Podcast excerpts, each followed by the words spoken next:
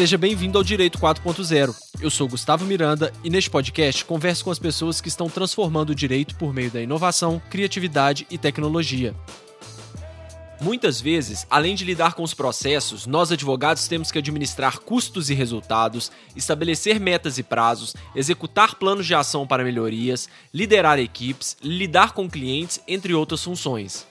Com tantas tarefas, saber gerenciar projetos e tempo de forma planejada, organizada e bem definida é essencial para a nossa produtividade e um diferencial no mercado jurídico.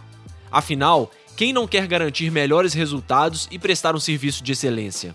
Para nos contar quais são as melhores práticas para adotar a gestão de projeto e tempo no direito, eu convidei a Larissa Magalhães. Ela é advogada com experiência no setor bancário e atua na gestão de desempenho, indicadores e projetos do Banco Inter.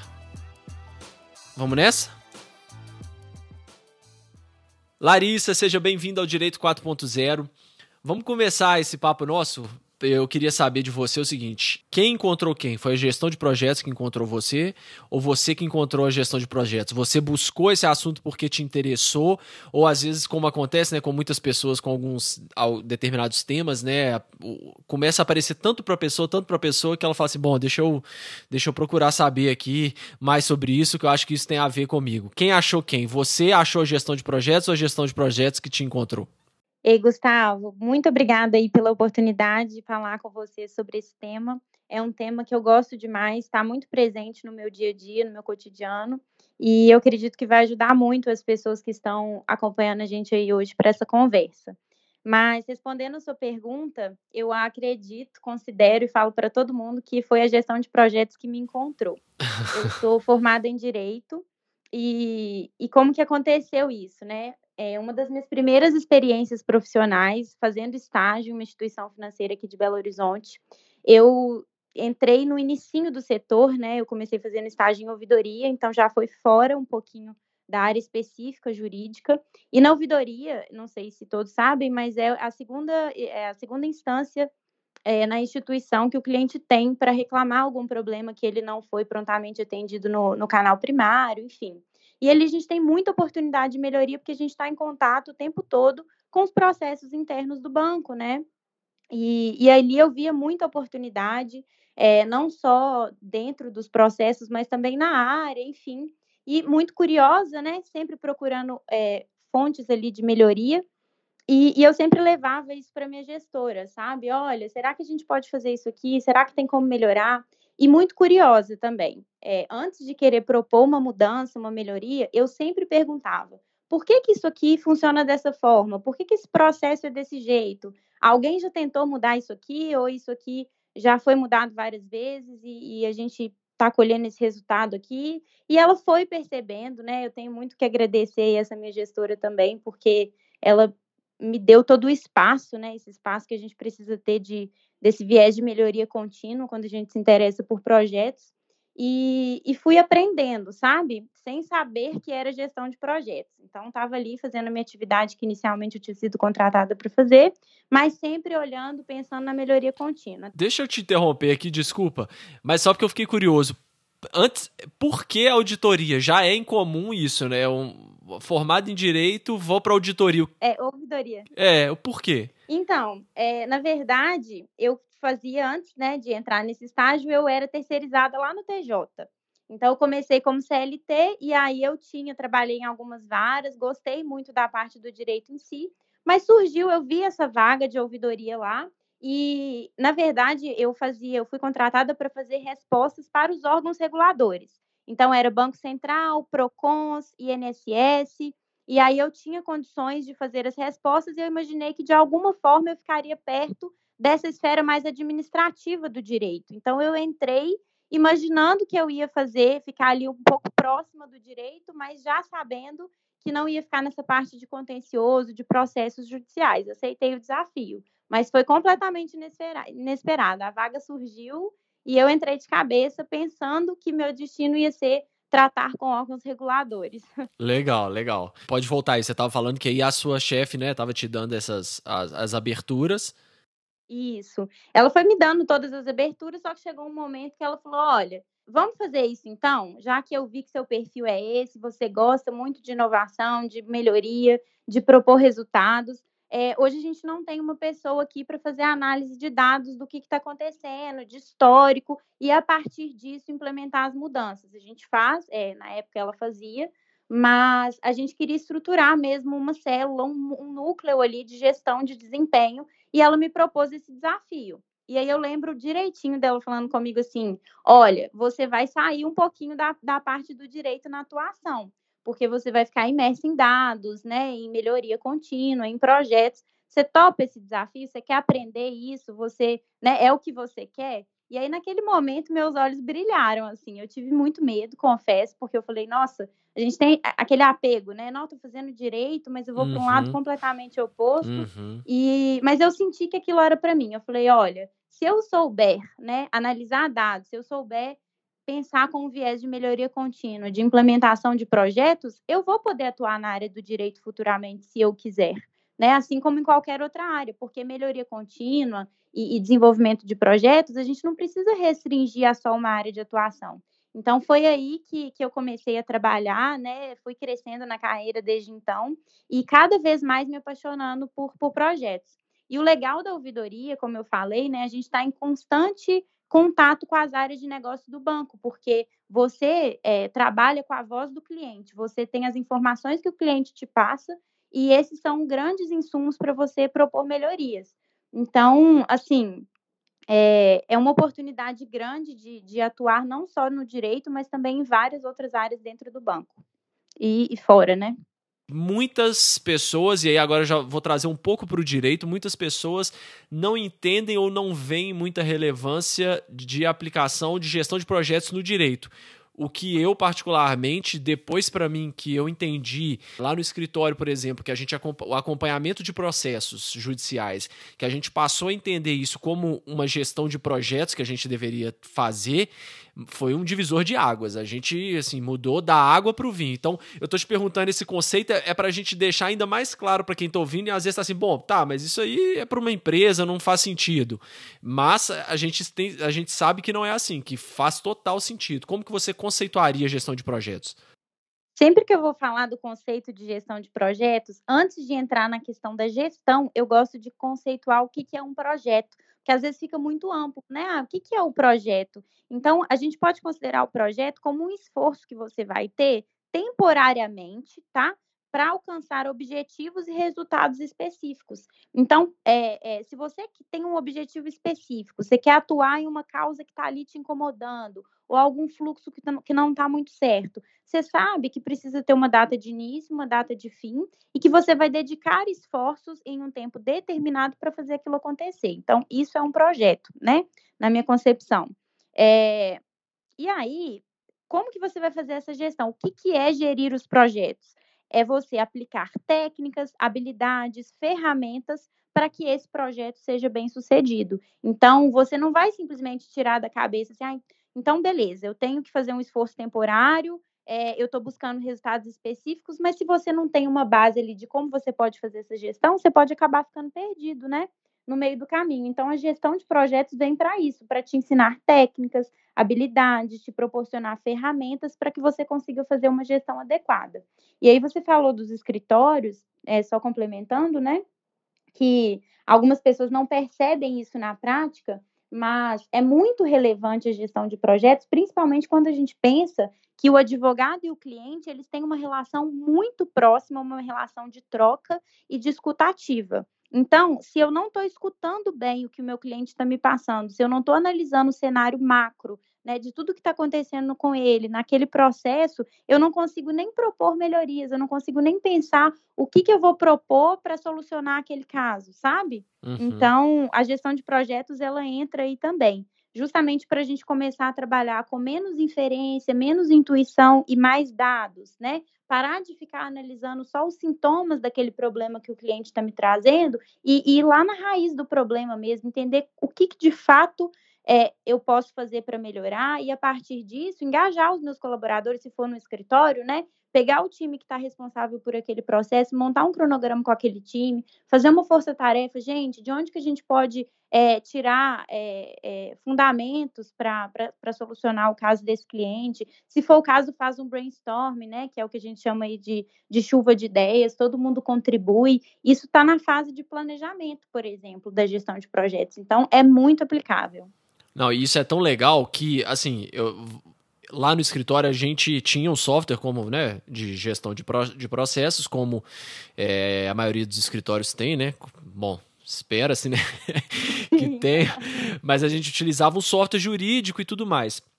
E aí eu comecei a, a, a, pesquisar alguns outros softwares e cheguei num software de gestão de projetos, não me lembro como que eu cheguei, mas cheguei até ele que aí eu comecei a olhar para ele, o Asana, não sei se você conhece. Comecei a olhar para ele e falei, cara, isso aqui tá fazendo mais sentido para mim eu utilizar isso para acompanhar um processo diante dentro da nossa rotina e das coisas que a gente precisa, do que um próprio software jurídico. E aí começamos a testar esse software de gestão de projetos e aí mudou completamente a forma de que a gente relaciona com o cliente, os prazos que a gente consegue colocar, a visualização, a linha de tempo do processo, é, enfim, é, mudou completamente. A gente sai daquela questão engessadora de ah, eu preciso aqui do campo, valor da causa, do campo isso, daquele campo, e só consigo colocar, e aí depois a gente vai fazendo umas gambiarras para tentar é, adequar a nossa rotina ao sistema, né? E não ao, ao contrário, né? Total, fazer adaptação, né? Exatamente. E aí, quando eu comecei a usar software de gestão de projetos para controle de processo judicial, assim, foi maravilhoso. A agilidade que a gente ganhou e a clareza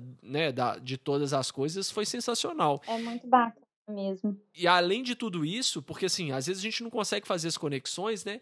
E quando a gente fala de projetos, fica muito distante, e a gente não tem nem só projetos profissionais, a gente tem projetos pessoais também, né? Exatamente. E, essa, e a gestão de projetos entra tanto para a gestão de projetos pessoais quanto profissionais, né? Total. E, e eu descobri, inclusive, eu falo que a gestão de projetos é, me descobriu, na verdade, muito pelos projetos pessoais como eu sempre fui essa pessoa que, que entende que para a gente melhorar, para a gente mudar, a gente precisa estar tá aberto para entender o que está acontecendo com a gente primeiro, né? Com a situação em primeiro lugar, eu já aplicava muito desse conceito de gestão de projetos na minha vida, nos meus projetos, sem saber que eu estava fazendo gestão de projetos. Então, quando eu aprendi como eu poderia aplicar essas técnicas, esses conceitos, né, essas habilidades na minha vida pessoal, tudo mudou, porque aí você consegue realmente é, tratar a sua vida olhando para todas as áreas, né? A gente tende, principalmente quem trabalha é, é, muito, assim, acaba negligenciando várias áreas da vida, né? Então, imagina que a vida às vezes é só trabalho, estudo, e acaba esquecendo de outros projetos que a gente normalmente gosta de fazer para outras áreas da vida, né? Como lazer, bem-estar, tempo de qualidade com a família. Então, a gestão de projetos ela ajuda bastante nisso aí também. O legal de aplicar a gestão de projetos também na nossa vida pessoal é mostrar que a gestão de projetos não precisa ser tão burocrática. As pessoas acham que é muito trabalhoso fazer uma gestão de projetos, mas existem metodologias simples que você consegue aplicar sem ter nem ferramenta. Então, você deu esse exemplo aí do sistema. Mas é, existem algumas metodologias que você consegue aplicar, inclusive, no papel, sabe? Você faz ali um acompanhamento no caderno, usando a metodologia já dá super certo. Não, ótimo. Isso é que eu ia te perguntar é se você conseguia pensar em algum exemplo aí da sua vida que você tenha utilizado a gestão de projetos para algum projeto pessoal.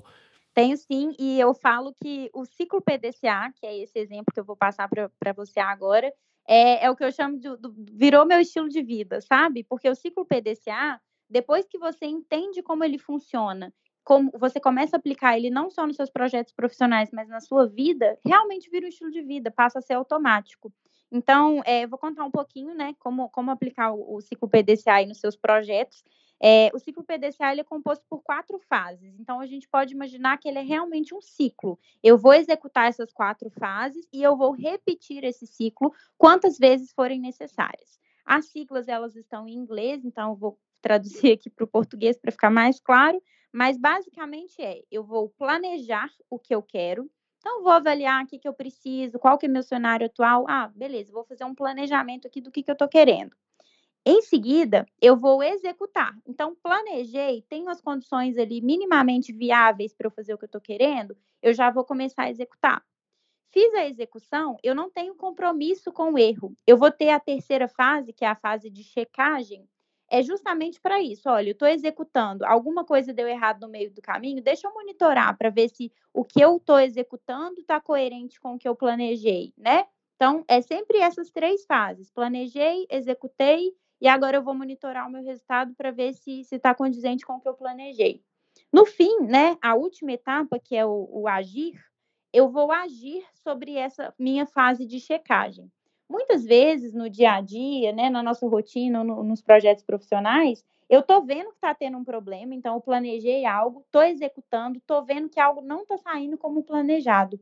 Só que você já percebeu que as pessoas acabam deixando de lado? Fala assim, ah, não, isso aí eu ajusto depois, não, isso aqui eu corrijo depois. E aí vai passando, quando você vê, você perdeu o resultado, você deixou o projeto de lado porque você não agiu sobre aquele erro.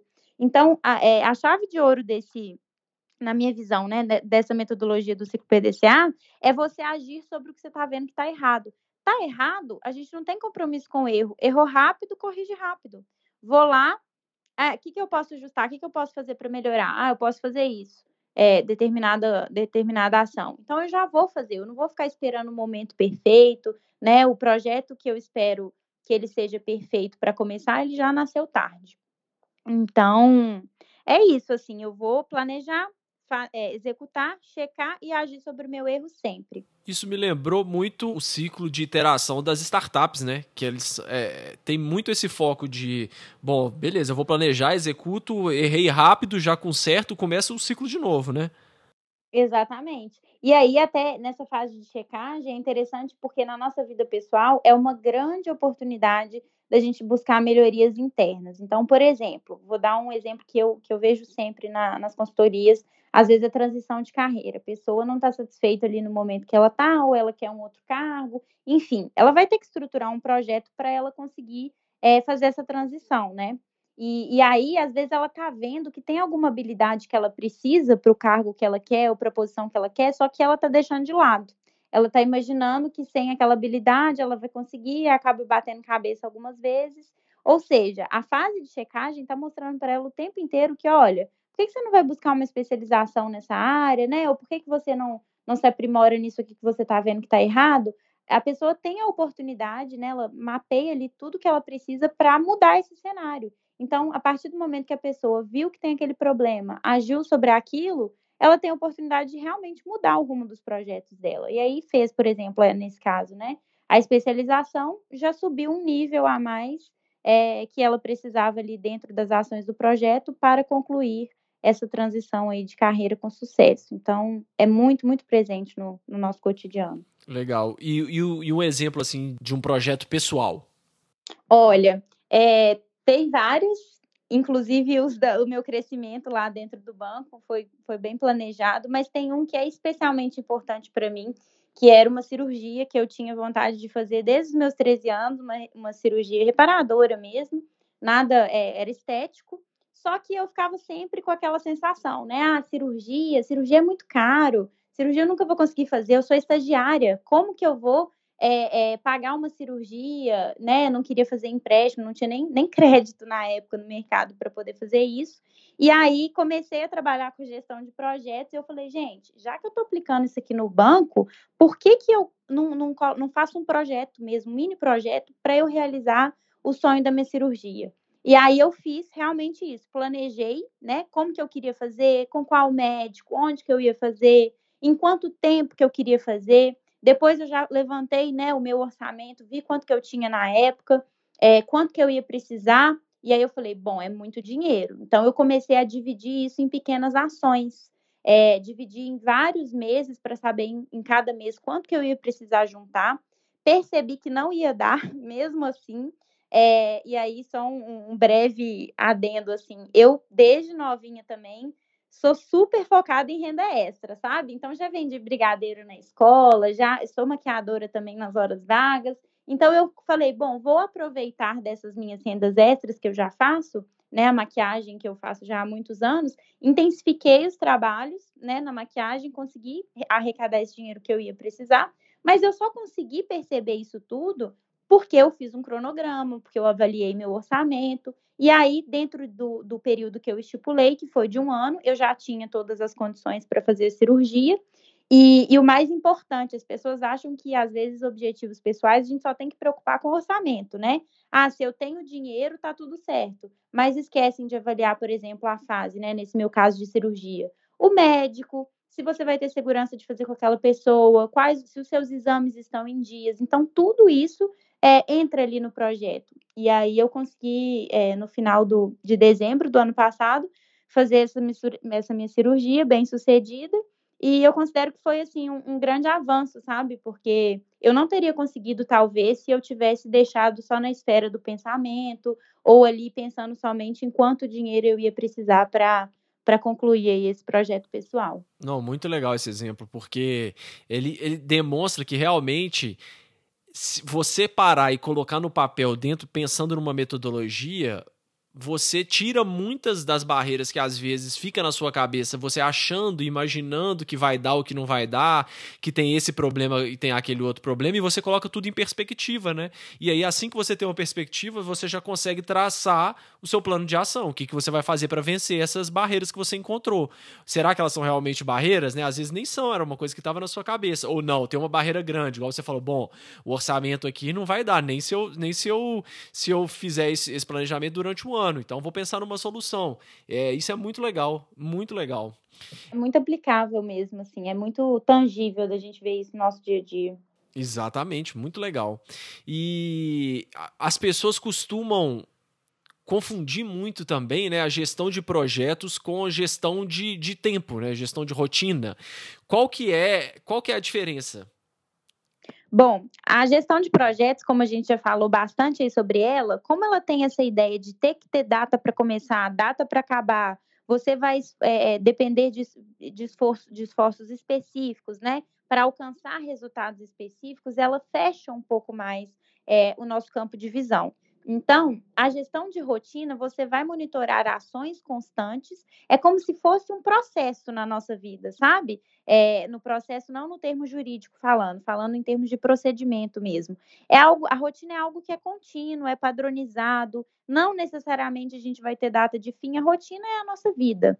Então, quando eu vou fazer uma gestão de rotina, eu tenho que ter mais fluidez, eu tenho que ter mais flexibilidade, eu preciso focar muito mais nas minhas ações do que no, na visão geral do todo. E outra, eu preciso ter os meus objetivos muito claros. É, no projeto, você analisa os dados, é, consegue fazer um levantamento do que você precisa e vai caminhando em direção ao resultado. Na rotina, você precisa constantemente lembrar de onde você quer chegar com aquelas ações, porque senão você se desmotiva no meio do caminho. É, é, na rotina entra um aspecto muito mais comportamental, sabe? A pessoa ela precisa entender que muitas vezes, para você gerir uma rotina, você vai ter que ter um bom gerenciamento de hábitos nos projetos, nem sempre, né? Então, existe essa diferença aí. Uma forma de, de fazer a gestão de, de rotina, que eu acredito que é bem eficaz, é monitorando realmente as nossas tarefas do dia a dia.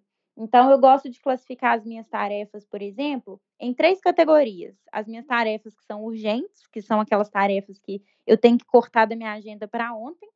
Eu tenho as minhas tarefas que são importantes, então essas eu tenho que reservar um tempo da minha rotina para executar elas e eu tenho as minhas tarefas habituais. Aí é que mora o grande, o grande segredo. Por quê? As tarefas habituais são aquelas de toda hora. Se eu consigo delegar essas atividades, eu ganho muito em eficiência. Ou então, se eu consigo automatizar essas atividades, ou se eu consigo padronizar, criar horários específicos para aquelas atividades, eu ganho tempo, eu ganho produtividade. Então, é, é, muito mais classificar as suas tarefas, entender suas prioridades e cuidar do aspecto comportamental do que do que fazer realmente essa, esses, esses esforços específicos e, e temporários como são nos projetos. E por que que as pessoas, você falou em, em, em hábitos, né, em, da rotina e coisas que você tem que fazer, por que que as pessoas falham tanto em implementar novos hábitos, né? A gente tem a clássica visão de final de ano, tá todo mundo lá fazendo, bom, esse ano eu vou fazer isso. Aí vem aquela lista cheia de coisas que a pessoa quer fazer. Sei lá, quer beber mais água, quer praticar mais atividade física, enfim, os mais diversos objetivos aí quer conseguir uma renda extra. Tem vários exemplos que a gente poderia citar. E já, tem, já fizeram até estudos que mostram que aproximadamente 80% dessas metas de final de ano falham. Aonde que você acha que está o maior problema? Você falou que é um, é um fator muito psicológico, mas como que as pessoas erram, por exemplo? Tem gente que, que tá lá é, precisando perder muito peso, é, todo mundo tem a consciência de que né, você, você precisa, por uma questão de saúde, às vezes, tem que fazer determinado esforço para conseguir, mesmo assim assim as pessoas não conseguem. Beber água, tem muita gente que fala, poxa, eu preciso. Tem pessoas que eu já vi casos de pessoas com problemas renais que não conseguem ter esse novo hábito de beber mais água. Mas é assim, é uma coisa que a pessoa sabe que ela tem que fazer, faz bem para ela, vai fazer bem. Às vezes tem até um risco e um dano para a saúde nesses dois exemplos que eu dei, mas não conseguem implementar no dia a dia. Bom, Gustavo, é o que eu vou falar, assim, pode ser até que algumas pessoas não concordem, sabe? É, eu mudei, você falou aí do, do, dessa questão do sedentarismo, eu até esqueci de falar disso, mas eu mudei drasticamente meu estilo de vida, já tem cinco anos que eu faço atividade física constantemente, e eu posso afirmar, isso que você falou, que realmente é um desafio. Não é fácil mesmo fazer essa mudança tão brusca de hábitos, e aí, a partir disso, né, a partir dessa mudança que eu tive, falando primeiro do aspecto comportamental, o que na minha visão eu percebo é que as pessoas têm dificuldade porque de fato não é fácil. Só que e as pessoas estão buscando o tempo inteiro soluções confortáveis, soluções rápidas. Então, por isso eu acho até que existe essa confusão entre gestão de projetos e gestão de rotina, porque a pessoa pensa assim: "Ah, eu vou fazer um projeto aqui saúde e aí eu vou ter tempo para acabar e acaba deixando de lado, porque ela se confunde, ela acha que às vezes um hábito é um projeto e ela vai, vai com a cabeça de que tem tempo para acabar, que ela não vai precisar é, construir aquele hábito para o resto da vida, então, uhum. então acaba caindo numa zona de conforto. E é muito bonito você colocar num papel, né? Ah, vou fazer uma gestão de projeto aqui, eu vou mudar minha alimentação. Ah, tá, mas vai no dia a dia mudar. É diferente de, por exemplo, você ter que acompanhar um processo. Você tem que acompanhar, não tem jeito, né? O hábito é muito. Não é confortável para as pessoas. Não é. É dor, é dor o tempo inteiro, né? É, mas aí, onde que entra, onde que a gestão de, talvez, de projetos ou de rotina pode ajudar essas pessoas e o que, por que que eu acho que as pessoas não conseguem. E essas pessoas, se a gente está falando essas pessoas, eu me incluo totalmente. Tô, é, todo mundo, todo mundo se inclui nisso. Todo mundo, eu também. Porque, por exemplo, eu, eu consegui, na, eu consegui na, na atividade física, né, sair do sedentarismo, mas uma coisa que eu luto todos os dias é a leitura diária que não tem a ver com estudo. Então, por exemplo, eu quero ter uma, um tempo de leitura no meu dia a dia se eu colocar para ler livro de noite, eu durmo na hora. Eu leio uma página, tô dormindo. então, assim, é uma luta que a gente tem mesmo. Mas um ponto que eu acho que ajuda muito e que todo mundo poderia conseguir fazer é se determinasse periodicidade de acompanhamento. O que, que é isso? já que eu defini lá minha meta de, de, de virada de ano, já defini o que, que eu quero, eu preciso ter uma periodicidade para acompanhar as minhas ações, porque senão, naturalmente, elas vão se perder no tempo. Então, eu vou definir quais que vão ser as minhas periodicidades de ações. Pode ser semanal, pode ser diário, pode ser mensal, semestral, trimestral. A gente vê muito isso nas empresas, né, Gustavo? É, geralmente uhum. fazem fechamento de resultados trimestralmente, semestralmente, mensalmente. Só que quando a gente vai aplicar na nossa vida, a gente não quer acompanhar, a gente quer só fazer a meta, curtir o ano todo e esperar que no final do ano o resultado vai ser diferente. Então, a minha sugestão é que, para quem tem dificuldade de incorporar esses hábitos na rotina, faça primeiro um acompanhamento diário. É, se eu consigo acompanhar todo dia um pouquinho, eu vou criando aquele hábito. Então, se eu sei que eu errei hoje, poxa, amanhã eu tenho uma oportunidade nova de tentar de novo, né? É não ficar se sacrificando e, e se sentindo mal por não ter conseguido. É sempre pensar que amanhã a gente tem uma nova chance. Bom, ok, é, superei essa fase do acompanhamento diário, então agora eu tenho um pouco mais de maturidade nos, nos meus hábitos para eu acompanhar semanalmente. Uma coisa que eu gosto muito de fazer é chegar no domingo e avaliar como que foi minha semana. Então, tenho ali um, um monitoramento pequenininho de hábitos e eu vejo, poxa, essa semana eu fiz atividade física, me propus a fazer seis vezes, mas eu fiz três. O que, que aconteceu? Bom, eu vi que às vezes o horário que eu estou treinando não é tão legal, ou então é, eu não tô, eu tô, tô, ficando muito tempo no trabalho, não estou conseguindo ir. Será que tem como eu montar estratégias para que na semana que vem eu tenha uma regularidade melhor? Vou dar um exemplo, uma coisa que acontece sempre comigo. Quando eu, eu não estou conseguindo ir muito né, na academia, eu sempre coloco o meu exercício para o primeiro momento do dia. Porque eu sei que uhum. nada vai me impedir, né? A menos que seja o sono, que aí geralmente sexta-feira isso acontece.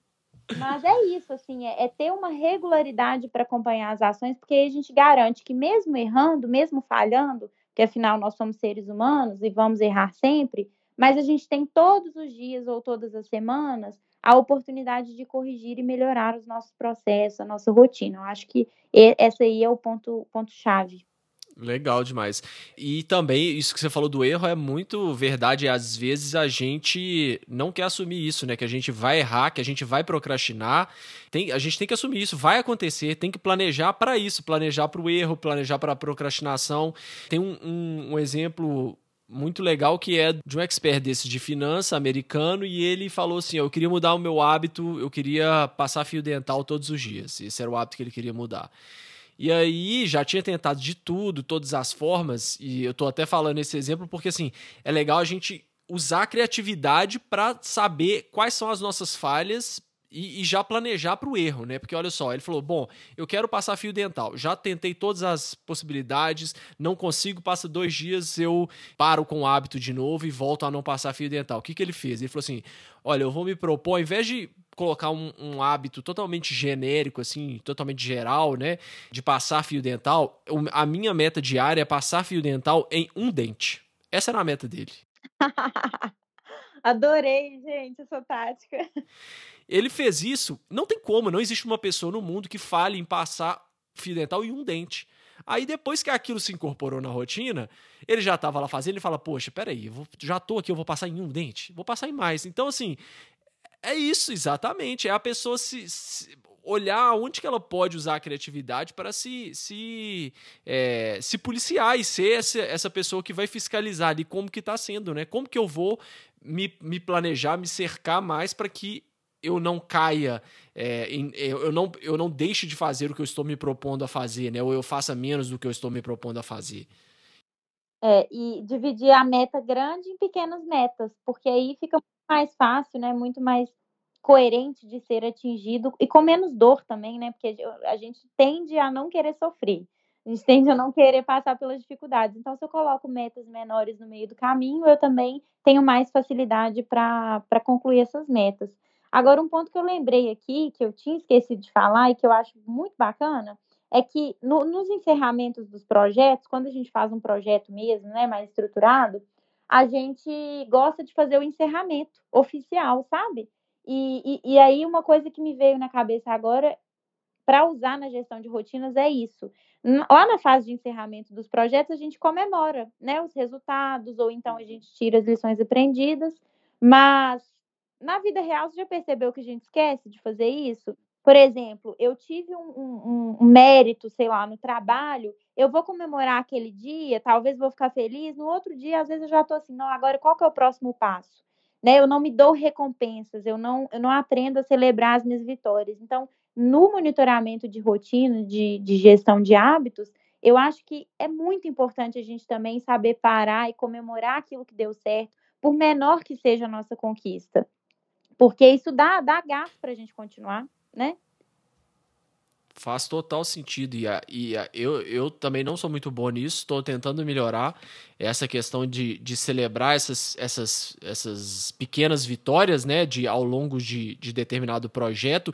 E eu acho que a maioria das pessoas também não é boa disso. A gente deixa falar, ah, bobagem, vou celebrar, nada, beleza, tá ok, e fica por isso mesmo. Mas não, vira, vira um, um, um, símbolo, né? Vira, dá aquele gás novo. Você chega lá, vamos lá, você tá fazendo, sei lá, tá fazendo uma dieta. Você se propôs a fazer uma dieta por dois meses. Aí você tá lá com a sua força de vontade no 100 quando você começou a dieta. No final de dois meses, sua força de vontade já tá lá quase no zero, né? Já tá no 10% e você. Despencando. Despencando. Você é doido pra comer uma pizza, né? Você tá lá. Poxa, chegou esse final de dois meses, come a pizza, celebra com a pizza, né? Fa faz parte, não é? Exatamente. É, isso aí é muito importante essas, essas pequenas celebrações vão levando a gente a conseguir mais, avançar ainda mais nesses, nesses objetivos.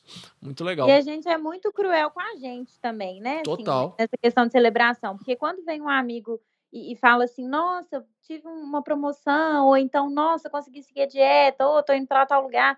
A gente, quando é um amigo, né, que a gente gosta, uma pessoa que a gente admira, a gente, a gente celebra com a pessoa, tá junto, comemora. Na hora que é com a gente, a gente, ó, uhum. só, quer, só quer ver o que é sacrifício, o que é difícil, mas a gente também não olha para as nossas conquistas. Isso aí é, é uma perspectiva que, que todos nós deveríamos tentar todos os dias melhorar um pouquinho, né? Porque faz bem só para gente. Melhora, todos os resultados positivos voltam para gente. Isso aí. E a gente está falando aqui, né, pegando exemplos pessoais, porque eu acho que isso aplica muito também, principalmente agora que né, todo mundo aí ah, de home office, é, a gente está perdendo ainda mais esses momentos né, de celebração que antes a gente tinha mais, saía mais, encontrava mais, enfim. Mas a gente tem que trazer esse raciocínio também, que eu também acho que a gente, por, talvez por sermos pessoalmente ruins nisso, eu acho que profissionalmente nós também somos ruins nisso, a maioria, né, pelo menos de quem eu, eu converso, nessa questão de celebração. Você conseguir um cliente novo, é, beleza, vamos celebrar, não deixa passar em branco, é um cliente novo, né? Vamos lá, vamos sair todo mundo, vamos para um happy hour e tal. Não deixa esse, esse momento virar, ah, beleza, entrou mais um cliente e, e, vou continuar mexendo aqui nos contratos. Não, vamos parar a equipe toda, vamos parar todo mundo para marcar esse momento e todo mundo se sentir participante ali desse, desse projeto, né? É, e você falou disso aí do cliente. Eu estou numa área que estou muito ligada com o cliente, então eu sou muito sensitiva para esse assunto. Assim, eu gosto muito de falar de, de experiência do cliente. E, e, eu lembrei de uma coisa que a minha primeira gestora, em um outro estágio que eu fiz, é, ela sempre falava comigo. Falava: Olha, Larissa, até as reclamações que a gente recebe dos nossos clientes, a gente tem que comemorar porque são feedbacks valiosos que nenhum dado interno da sua empresa te dá, né? A, a voz do seu cliente é o dado mais poderoso que você tem para melhorar qualquer coisa dentro da sua empresa, porque é ele que está ali consumindo o seu produto, né, utilizando o seu serviço, ele que sabe te falar melhor do que ninguém o que, que você pode melhorar. E às vezes a gente fica tão bravo, né? É, a gente às vezes não consegue seguir adiante com determinada causa, com o que a gente gostaria de ter feito não dá certo, ou então a gente é, é, vê que aquele cliente está insatisfeito, a gente fica chateado, começa a achar que o problema está tá, tá muito grande, e ao invés de a gente usar isso como uma oportunidade de melhoria contínua, a gente acaba desanimando, assim como a gente faz na vida pessoal também, né? Ao invés de pegar os, os momentos difíceis que a gente tem e transformar isso em oportunidade de crescimento, a gente acaba usando isso para, ah, então vou deixar esse hábito para lá, vou deixar essa rotina para lá, porque não deu certo uma vez, não vai dar nunca. É, disso aí que você falou também de cliente, o pior cliente que você poderia ter é aquele cliente que sai, fica insatisfeito, não comenta nada e você não fica sabendo. Então você perdeu um cliente, perdeu a possibilidade de reparar um, um erro de conduta, alguma coisa que não está legal na sua empresa e não vai saber, não vai saber e esse erro vai continuar se replicando aí mais quantas vezes, né? Exatamente. E um projeto resolveria isso fácil, né, Gustavo? Isso, isso. Então vamos falar como que o projeto vai resolver isso. Vamos começar agora a trazer é, a aplicabilidade da gestão de projetos para o direito. Como que você vê isso nos escritórios, nos departamentos jurídicos? Como que as pessoas podem é, se interar com esse assunto? Como que elas podem colocar isso na prática? Beleza. É, como a gente falou aqui já, mas de forma mais superficial, é, acredito que o primeiro passo é analisar como que está o cenário hoje do seu escritório, né, do, do, da sua equipe, como que está o cenário dos processos. Você tem, você detectou um problema ali. Então, tenta entender por que, que aquele problema está acontecendo, de onde que ele vem, por que, que aquilo está tá gerando tanto conflito. Você tem um histórico de há quanto tempo isso está acontecendo ou isso é recente? É importante você ter essas informações em mãos para você não ficar tratando só sintoma do problema, para você conseguir realmente descobrir qual que é a causa raiz. Depois disso, você vai montar então um planejamento. Olha, eu sei qual que é meu histórico, né? Tem os dados aqui, é, já descobri qual que é o problema. Então, qual que é meu objetivo? Ah, eu quero, vamos supor, reduzir custo aqui. Os custos, os custos estão muito altos. Então, é, como que a gente vai fazer isso? E aí você vai trabalhar então no escopo do projeto. Vai montar um cronograma, né? Vai, vai definir uma sequência de atividades, vai, no, vai nomear os responsáveis, e a partir disso você vai trabalhar na execução, naquela fase, né, também que eu falei de executar e sempre monitorar, calibrar ali é, o que está acontecendo e corrigir sempre rápido. O que, que é importante da parte da liderança, das pessoas que estão à frente do projeto?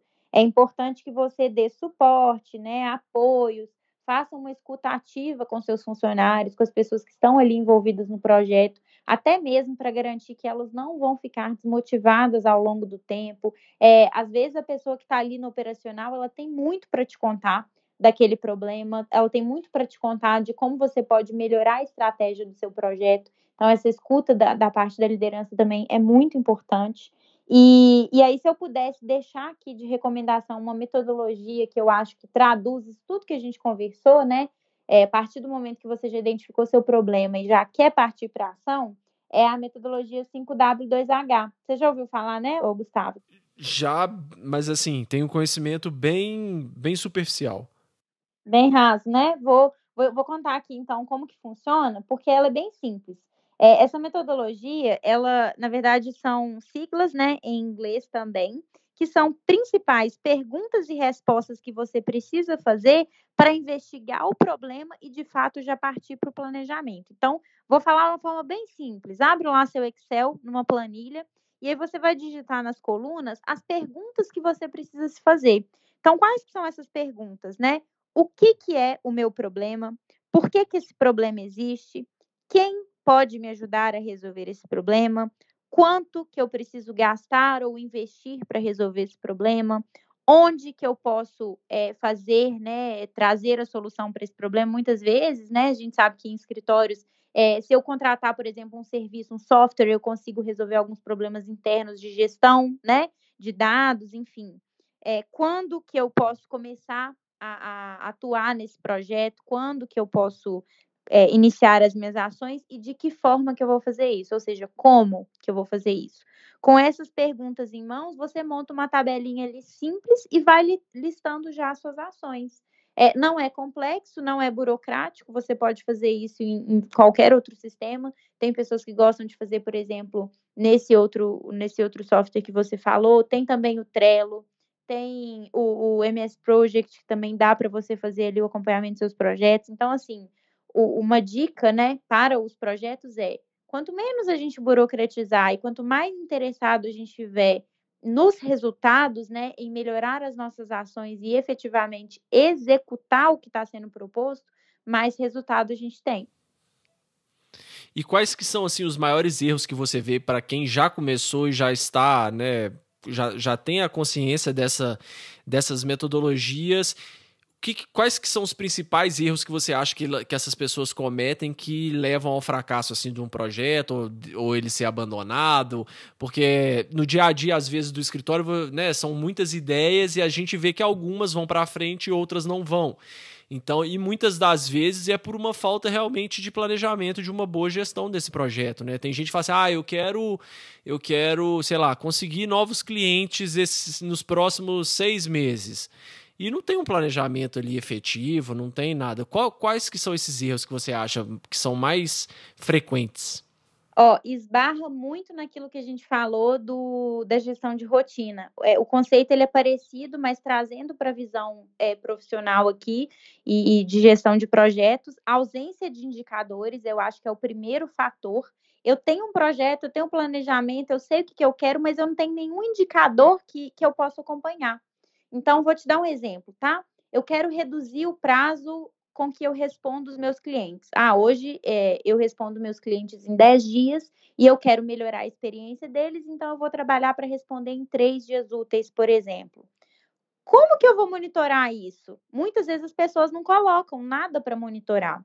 Então elas colocam a meta e elas deixam para conferir como que o resultado está caminhando lá no dia que a meta vence. Aham. Ou seja, eu não tenho como saber se eu estou caminhando bem, se eu não estou caminhando bem. Então, a ausência de indicador eu acho que é um ponto grave que, que as pessoas acabam deixando para lá. Por exemplo, outro ponto muito interessante: eu quero reduzir custo. Ah, eu quero reduzir é, o custo, por exemplo, de, não sei, de contratação, ou eu quero reduzir um custo de, de um, um processo interno que está me onerando muito, não sei. Sabe o que, as pessoas fazem? Elas só falam que elas querem reduzir o custo, mas elas não colocam, por exemplo, em quantos por cento elas querem reduzir ou em quantos reais né, elas querem reduzir. E aí isso gera ausência de indicador. Ou seja, chega lá no final, ela, na verdade, ela vai descobrir que ela queria reduzir em 80% e ela vai ver que ela reduziu em 20%, porque ela só deixou para olhar lá no final, tá? Então, esse eu acho que é o, o, principal ponto, a ausência de indicador. Mas fora o que, eu, que eu vejo também que isso causa, que é a falta de engajamento da equipe, né? Porque se você tem uma equipe que não está acompanhando ali, você não sabe muito bem o que, que você está fazendo. Tá, eu tenho que economizar, mas eu tenho que economizar 5 reais ou é 5 mil reais, né? Para onde que eu vou focar? E isso pode levar a ações totalmente erradas. Cinco reais, eu começo a apagar as luzes todas antes de ir embora. Cinco mil reais, eu tenho que pensar, sei lá, em, em demissão, eu tenho que pensar em outra coisa. Muda completamente o foco, né? Muito, as ações demandam muito mais, né, da equipe. É, o segundo ponto está muito atrelado a isso, que é, na maioria dos lugares a gente vê pouco, né, Gustavo, um gestor de projetos para poder fazer esse acompanhamento. Porque você concorda comigo que é, vocês que estão aí na ponta, né, com o cliente, tá advogando, eu tenho muita coisa para cuidar, eu tenho muito processo para gerenciar, eu tenho muito problema para resolver. Se eu ainda for parar para poder gerir o projeto à parte, eu tenho que ter primeiro uma, uma gestão de rotina ali dentro do escritório muito boa para eu conseguir fazer isso, uhum. e eu tenho que garantir que gerindo aquele projeto eu vou ter, eu vou ter condições de puxar a equipe toda comigo para participar do projeto. E a gente sabe que nem sempre isso é viável. Então, ter uma pessoa, um gestor de projetos ali dentro, isso é muito importante, facilita, porque aquele gestor ele está focado em, em, em prestar esse serviço de gerenciar os projetos ali para você. E aí se engana quem acha, por exemplo, que para ter um gestor de projetos é só contratando de fora. Não. Você pode pegar, por exemplo, um advogado que adora trabalhar com melhoria contínua, propor para ele esse desafio. Bom, tem um projeto que vamos fazer e tal, e se a pessoa gostar, né, se ela se sentir engajada, se ela, se ela começar a estudar sobre o tema e achar que ela está preparada, ela pode ser talvez uma referência técnica ali dentro que vai auxiliar os outros advogados a conduzirem seus próprios projetos. Então, a iniciativa pode partir de dentro sem problemas. É, o terceiro ponto que eu penso aqui também está muito relacionado a isso e que, para mim, é, acho que a gente não falou dele especificamente ainda, é tirar as lições aprendidas dos projetos. Lá na fase de encerramento, quando o projeto acaba, é, a gente tende a comemorar quando o resultado é bom. É, quando o resultado não é bom, muitas vezes o, proje o projeto nem chega ao fim, né? Porque aí a pessoa já, já abandonou. E, mas você já percebeu que dificilmente, quando o projeto tem resultado positivo, a gente para para a equipe que foi envolvida no projeto e fala assim: Aqui, deixa eu te perguntar, do seu ponto de vista, o que, que, você acha que a gente podia ter melhorado? Uhum. O que, que, você acha que a gente podia ter feito diferente? Geralmente a gente esquece dessa parte. E essa parte de lições aprendidas, ela é muito valiosa para os meus próximos projetos. Por quê? Se eu tenho um backup ali, um histórico de lições aprendidas, quando eu for começar o meu próximo projeto, o primeiro item que eu vou ler, que eu vou acompanhar, é as lições aprendidas do projeto anterior. Porque aí eu sei onde eu não vou errar é, a gente tende a procurar muitos gurus, né, muitas pessoas para a gente se inspirar, é, boas referências dentro do mercado para falar, poxa, essa pessoa já caminhou tanto, é, deixa eu aprender com os erros dela, né? Tem muito isso. Mas a gente esquece de, de, de ver que a gente também pode aprender muito com os nossos erros, né? Ou, ou, ou, com os erros da nossa equipe. Então, por que, que eu não faço ali um acervo mesmo de lições aprendidas porque eu vou ficar cada vez melhor no gerenciamento dos meus projetos e eu tenho certeza que eu não vou cometer os mesmos erros dos primeiros projetos. Maravilha. Tem mais algum ponto que você que você vê? Ó, no meu ponto de vista, né, se a gente for juntar aí tudo que a gente conversou, é, se a pessoa anotou aí todas essas dicas e deu uma atençãozinha especial para os indicadores, para o suporte da liderança, né, para o gestor de projetos, e para as lições aprendidas, aí é sucesso. Tem que preocupar com a execução. Se não executar o plano que foi proposto, aí nada sai do papel, concorda? Ah, 100%. Aí também, né? Aí tá querendo demais. Ah, né? é isso aí. e eu só queria reforçar também, assim, para as pessoas que estão nos ouvindo, para não terem medo, né, desse da gestão de projetos, de aplicar isso aí no dia a dia de vocês, nos escritórios, nas empresas, no, na rotina, no dia a dia. Parece uma coisa complexa, parece burocrático, mas a gente ficou aqui batendo esse papo e fluiu tão bem, né, Gustavo? Assim, a gente conseguiu elencar diversas situações que podem aplicar aí no dia a dia, nas rotinas. Então, assim, eu acredito que é agora o pessoal buscar mesmo conhecer mais a fundo como que funciona e implementar, porque todo mundo só tem a ganhar com isso. É isso aí, com certeza. E aí acho que ficou bem claro aí para as pessoas que uma coisa é, tá meio ligada à outra, mas elas são totalmente diferentes, né? A gestão de projetos e a gestão de tempo, que são coisas que a gente tem que verificar, mas uma acaba impactando na outra e você entender essa diferenciação e entender que você pode aplicar isso tanto no lado né, pessoal quanto no lado profissional, eu acho que dá uma visão do todo muito legal e do, das possibilidades, né? Porque o fato de você tratar um projeto pessoal como, né, como um projeto mesmo e fazer esse planejamento que a gente conversou tanto aqui, na verdade torna o projeto muito mais interessante e as suas chances de, de alcançar o objetivo final muito maiores, né? Então, é, muitas pessoas têm esse preconceito, né? Ah, mas aí eu vou, vou, vou, vou, lá começar a fazer planejamento das minhas coisas pessoais. Não, sim, você tem que fazer. Se você quiser atingir um objetivo, você tem que fazer. Porque senão você vai entrar naquela estatística que eu falei lá dos 80% que falham que não faz nada, né? E é isso, assim, se você tem um cuidado de cuidar da sua rotina, de cuidar da sua vida, se você tiver esse cuidado de cuidar dessas duas esferas, como você cuida dos seus projetos, você vai ter tempo para fazer tudo. É, eu, eu falo muito uma frase que é o planejamento vem para libertar mesmo. Quanto mais a gente planeja e quanto mais a gente tem uma visão do que está acontecendo na nossa vida, mais, mais liberdade de escolha a gente tem. Então, se você quer ter liberdade para gerir seus projetos pessoais, profissionais, se você quer ter tempo para isso, a rotina precisa estar tá organizada, porque senão que horas que você vai fazer as ações que você mapeou lá nos seus projetos, né? Uhum. Boa. É isso aí. Boa, Larissa. Então, agora, para a gente já ir para o final do episódio, vou te fazer algumas perguntas rápidas. Tá bom. As respostas não precisam ser rápidas, mas as perguntas são: qual que é a dica mais valiosa que você já recebeu? Saber ouvir saber ouvir. É, é, quando a gente escuta, a gente tem muito a ganhar, muito mais do que quando a gente fala, né? Então, acho que saber ouvir é muito importante em tudo na vida. E tudo a ver, né? Para quem trabalha na ouvidoria, né? tá Nossa, totalmente total. alinhado, né? Não, e, e, você sabe que até no projeto, a gente já falou isso aqui, né? Se eu não escuto tudo uhum. que está acontecendo, se eu não observo o meu meio, eu não tenho condições de melhorar nada. É isso aí. E o que, que significa sucesso para você? Para mim, sucesso é, é, caminhar rumo aos nossos objetivos com liberdade e equilíbrio. É, são dois pontos que, que para mim são indispensáveis. Se eu não tiver liberdade, se eu não conseguir equilibrar as áreas da minha vida, por mais que eu tenha sucesso na esfera profissional, minha, minha esfera pessoal vai estar prejudicada. Então, é, para mim, equilíbrio e liberdade andam juntos. Legal. E para quem ficou interessado nesses assuntos todos que a gente tratou aqui, tem algum material, algum livro, algum site que você indicaria? Eu já vou indicar aqui, até para você falar, suas redes sociais, no Instagram você está produzindo muito conteúdo lá, tem muita coisa legal, várias formas de planejamento, de acompanhamento semanal, mensal, enfim. O que, que você recomenda aí para pra, as pessoas que estão ouvindo? Bom, eu vou recomendar aqui para vocês meu, minha página no Instagram, é Lari Magalhães Projetos.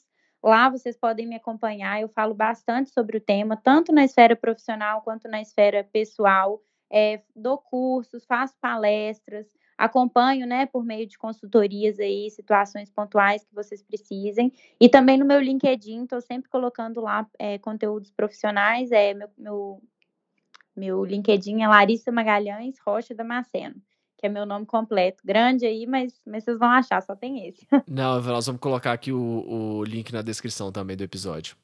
Combinado. É isso aí, Gustavo. São esses meus, meus canais. Ótimo. Então, Larissa, mais uma vez, muito obrigado por participar do Direito 4.0. Eu que te agradeço pela oportunidade, Gustavo. Foi um prazer conversar com vocês. Prazer é meu, foi ótimo. Obrigada. Para você não perder nenhum dos nossos próximos episódios, siga o Direito 4.0 no seu player favorito. Siga o nosso Instagram, que é Direito 4.0 Podcast. E também estamos no LinkedIn. É só procurar Direito 4.0 Podcast. Até o próximo episódio, pessoal.